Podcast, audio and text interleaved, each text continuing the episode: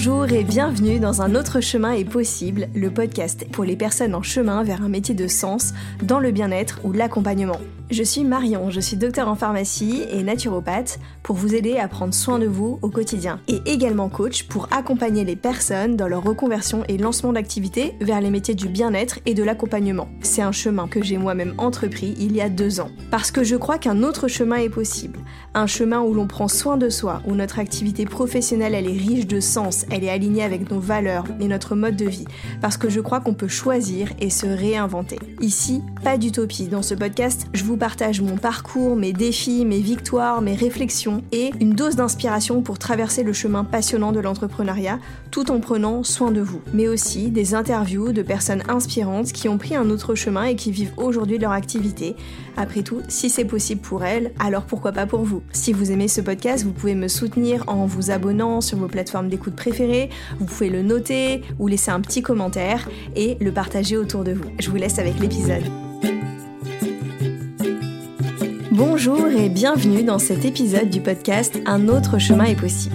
Aujourd'hui, j'avais envie de vous parler de naturopathie, puisque c'est une partie de mon activité avec le coaching. Et surtout, la naturopathie, ça a été le point de départ de cet autre chemin possible avec ma reconversion. Comme c'est un sujet important dans ma vie, il aura évidemment une place dans ce podcast. Pour tout vous dire, en début de semaine, j'ai enregistré un épisode qui s'appelait Comment je mets en pratique la naturopathie dans ma vie. Ça a donné un épisode de 50 minutes qui m'a pris euh, beaucoup beaucoup de temps euh, de montage pour au final me rendre compte que je m'étais lancée dans un sujet beaucoup trop vaste, que j'étais partie euh, tête baissée pour tenter de, résumer toute une philosophie de, vie par une sorte de catalogue de petites actions du quotidien. Et je dis pas que c'était pas intéressant parce que moi-même j'adore écouter ce genre d'épisode pour savoir ce que font d'autres personnes dans leur quotidien. Je trouve que c'est inspirant. Mais là, je trouvais que je donnais à la fois trop d'infos et en même temps pas assez pour vraiment comprendre le, pourquoi de chaque chose, le contexte, euh, la réflexion derrière. Je trouve que ça manquait. Et en même temps, si j'apportais tout ça, si j'apportais ça à l'ensemble que j'avais voulu euh, parcourir, ça devenait mais complètement impossible euh, à tenir dans un épisode de podcast. Donc, j'ai pris cette décision de laisser de côté cet épisode, c'est pas grave, et que finalement, cette tentative, elle m'avait permis d'apprendre euh, et de réaliser que bah, j'ai plein de matière pour euh, faire plein d'épisodes différents sur la naturopathie en, abordant à chaque fois euh, des angles différents. Et j'espère bien qu'à l'avenir, je, je ferai quand même un épisode sur les routines de mon quotidien. Mais là, je crois que pour un premier épisode sur la naturopathie dans ma vie, bah, j'ai voulu reprendre un petit peu de hauteur et j'en suis finalement revenue à une question fondamentale qui était mais pourquoi j'ai envie de faire un épisode pour parler de la naturopathie dans ma vie? Et la réponse qui m'est venue, c'est que si j'ai envie de parler de ce que je fais au quotidien, c'est parce que pour moi, j'ai un besoin important de cohérence et d'incarner pleinement ce que je transmets en tant que naturopathe. Donc je pense que la cohérence, c'est une valeur qui est vraiment importante à plein de niveaux dans la vie et particulièrement dans les métiers d'accompagnement. Parce que si on donne des tas de conseils et qu'on ne se les applique pas, ben on ne peut pas encourager les personnes à le faire. On dit souvent d'ailleurs qu'il faut commencer par se changer soi-même pour changer le monde, parce que tout part de soi. Et c'est pour ça que j'ai souvent tendance à dire que mon premier finalement travail en tant qu'accompagnante, c'est déjà de prendre soin de moi et de m'appliquer mes propres recommandations. Ça me, permet de, de me mettre à la place des personnes qui viennent me voir, parce que je pense vraiment que c'est pas pareil de dire à quelqu'un euh, mange sans gluten par exemple pendant un mois si nous-mêmes on l'a pas expérimenté et qu'on sait pas à quel point bah, ça va être difficile pour la personne, ça va être contraignant et qu'est-ce que ça va lui coûter véritablement. Je trouve aussi que c'est parce que je m'appuie beaucoup sur mon expérience au quotidien dans ma propre vie et que je le partage, que ce soit en consultation ou euh, sur les réseaux sociaux par exemple, que j'incarne aussi pour les gens cet autre chemin possible, en tout cas le chemin, un autre chemin possible dans le, soin de soi, parce que bah, ça montre tout simplement aux personnes voilà que c'est possible de faire autrement et, ça donne cette perspective là il y a quelque chose d'incarné et qui peut être comme un point de référence pour, euh, des personnes finalement donc la cohérence entre ce qu'on transmet et qui on est et euh, même parfois une forme d'exemplarité Pour moi, ça me semble essentiel. Et en même temps que je vous dis tout ça, mais je suis aussi convaincue que ce n'est pas parce que j'accompagne des personnes à être mieux dans leur vie que moi j'ai un devoir de perfection dans la mienne. Et ça, c'est aussi un point très important et un point que je retrouve beaucoup chez les personnes que j'accompagne en coaching, notamment dans leur lancement d'activité. La petite phrase qui, qui nous fait dire mais qui je suis pour accompagner les gens? Et que ce soit dans ma pratique de naturopathe ou en tant que coach, ben je passe aussi par là. Euh, je me rappelle, par exemple, euh, pendant ma formation de, naturopathie, mon fils était euh, tout petit et les, les deux premiers hivers, j'étais tout le temps malade. Et non seulement c'était dur d'être épuisée et malade, et je me rajoutais une couche de jugement sur la piètre naturopathe que je pouvais être, puisque malgré les conseils que je m'appliquais et mon hygiène de vie, bah visiblement ça marchait pas énormément. Et c'est pareil en coaching, euh, parce que euh, j'ai évidemment régulièrement des moments de doute et, euh, et, des moments où parfois je perds confiance. Et à chaque fois, comme si c'était déjà pas assez dur d'avoir du de traverser le doute et la perte de confiance, il y a toujours cette petite voix qui vient en plus et qui me dit mais regarde-toi mais, mais, euh, mais regarde la coach en carton euh, que t'es, euh, puisque, enfin, qui, qui tu es pour aider les gens. Tu, tu t'es vu là Donc peut-être que ça va vous parler ce, ce genre de, de petites phrases. Et, et, en plus, généralement, il suffit de refaire une séance, que ce soit en naturopathie ou en coaching, il suffit que je me reconnecte à bah, ce que je suis capable d'apporter aux personnes pour, pour tout de suite me sentir à nouveau utile et me dire mais évidemment que je suis capable d'aider les personnes et c'est pas parce que j'ai pas tout réglé dans ma vie que que j'ai pas déjà plein de choses à, apporter évidemment. Et je crois véritablement que c'est justement toutes nos petites imperfections ou même grandes imperfections, toutes nos difficultés qui font qu'on va vraiment pouvoir connecter avec les gens qui viennent nous voir. C'est justement parce que j'ai été exactement à leur place et que je le suis encore souvent, que je les comprends et que je peux avoir cette, euh, cette empathie et cette, euh, ouais, cette compréhension pour ce qu'ils vivent. Et ça m'a amené à, à, me dire que finalement notre imperfection, c'est euh, aussi un outil de travail, quand on, en tout cas quand on accompagne les personnes. Donc si notre imperfection est notre outil de travail, c'est plutôt une chance d'être imparfaite. Et pour continuer sur le thème de la perfection, je pense que j'ai aussi fait euh, mon chemin parce que notre pratique, je suis convaincue qu'elle évolue euh, dans le temps. Et je, le vois déjà, puisque moi, ça fait déjà un an que, que j'ai fini ma, ma, formation et j'ai pu constater euh, beaucoup d'évolutions. Déjà, j'ai constaté que quand on apprend, quand on est en phase d'apprentissage, on a un petit peu cette envie de tout bien faire. Et aussi, même quand on, quand on est en train de changer des choses dans sa vie, parfois, on peut passer par des phases un peu extrêmes euh, de vouloir complètement tout changer, de, euh, on, passe d'un côté à l'autre. Et, c'est vrai que je, pense que c'est complètement normal, que c'est une phase euh, d'apprentissage, d'aller justement dans ces deux extrêmes pour à la fin trouver notre voie du milieu, trouver, bah, voilà, j'ai testé ce côté, j'ai testé l'autre, comment je trouve mon, équilibre et ma, vérité et ma justesse entre euh, les différentes bornes dans lesquelles j'ai pu aller. Et aussi quelque chose que j'ai constaté, donc euh, ça fait un an que j'ai fini ma formation, et au départ je pense que j'étais beaucoup plus dogmatique à vouloir appliquer tout ce que j'avais appris. Et en un an, je suis tombée sur plein de choses, parfois sur les réseaux sociaux par exemple, avec des avis très différents de ce que j'avais pu apprendre. Et parfois ça a pu me mettre le doute, me déranger, me, me questionner tout simplement. Et finalement, ça m'a ramené à reprendre une posture d'humilité, de, de, reconnaître, comme dit cette phrase souvent, euh, plus j'en sais, plus je sais que je ne sais rien. Donc euh, de, de, se rappeler qu'on ne sait pas tout, qu'il n'y a peut-être pas de vérité absolue, qu'il y a toujours des avis contradictoires, que en plus de ça, euh, on est quand même à une époque où il y a toujours des nouvelles connaissances qui sont découvertes et qui viennent remettre plein de choses en question et, que c'est complètement normal. Et ça m'a aussi amené davantage à me détendre dans ma propre, dans ma, dans mon quotidien, dans ma pratique aussi vis-à-vis des personnes, et à revenir finalement davantage aux fondamentaux pour moi.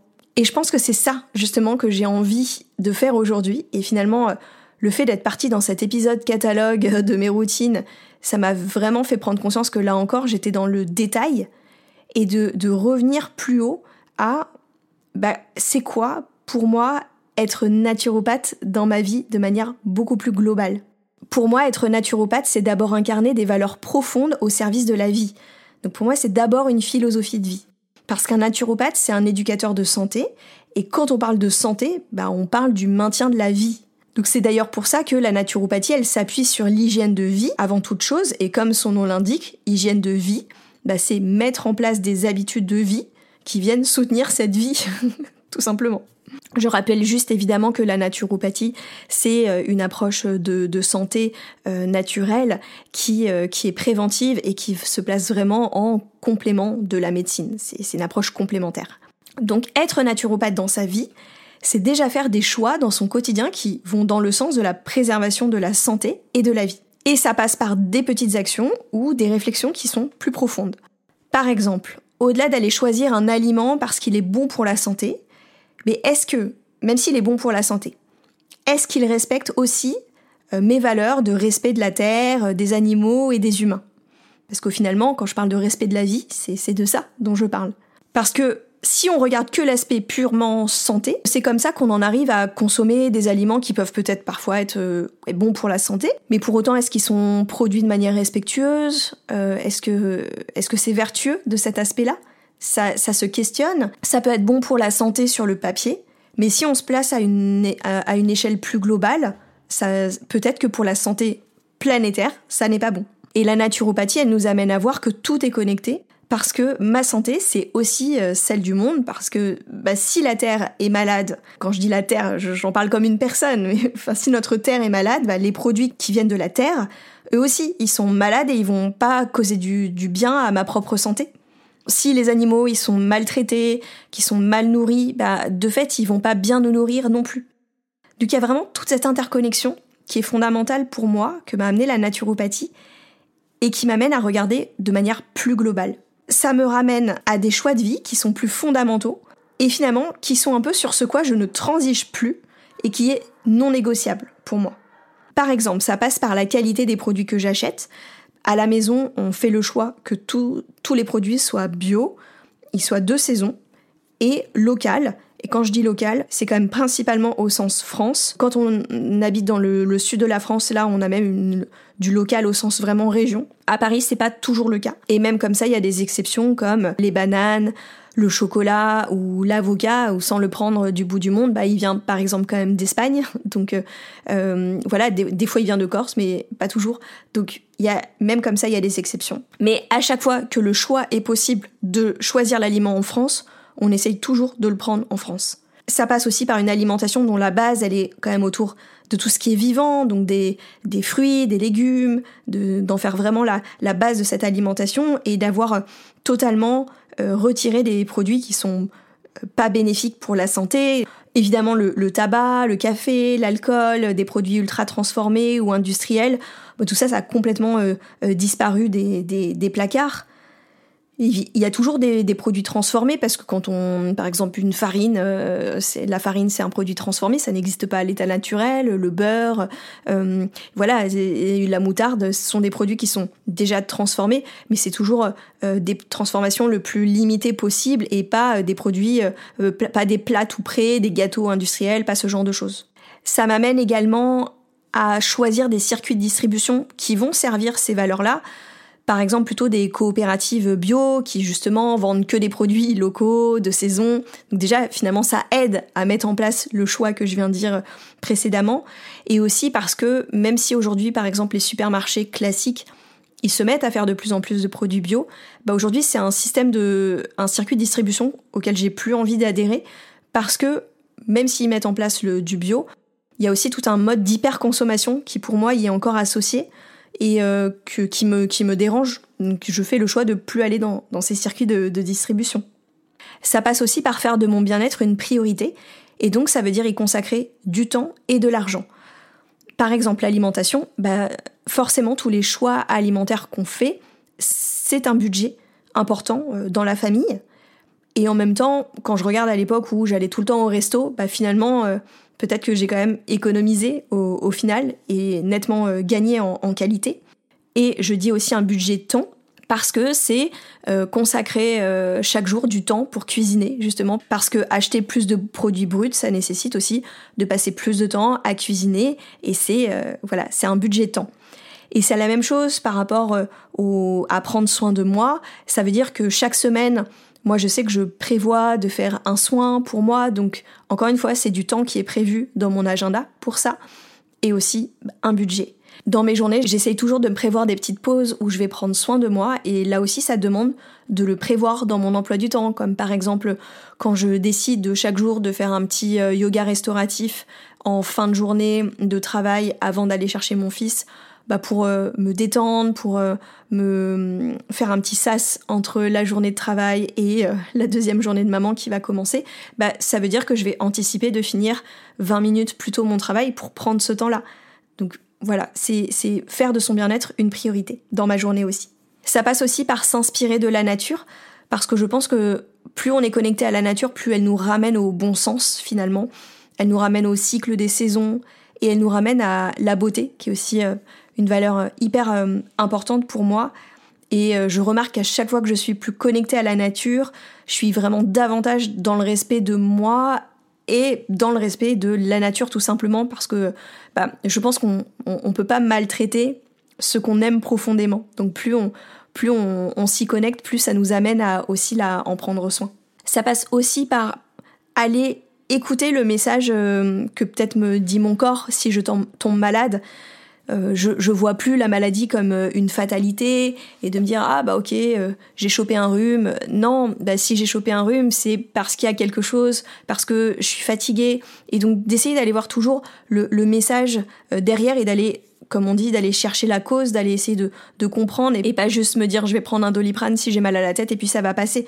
Non, je vais essayer de comprendre bah, pourquoi j'ai mal à la tête, est-ce que j'ai assez bu, est-ce que je suis fatiguée, est-ce que, j'ai des tensions dans le cou? Et peut-être que c'est en allant regarder ça que finalement je vais trouver qu'est-ce qui cause ce mal de tête et, le régler.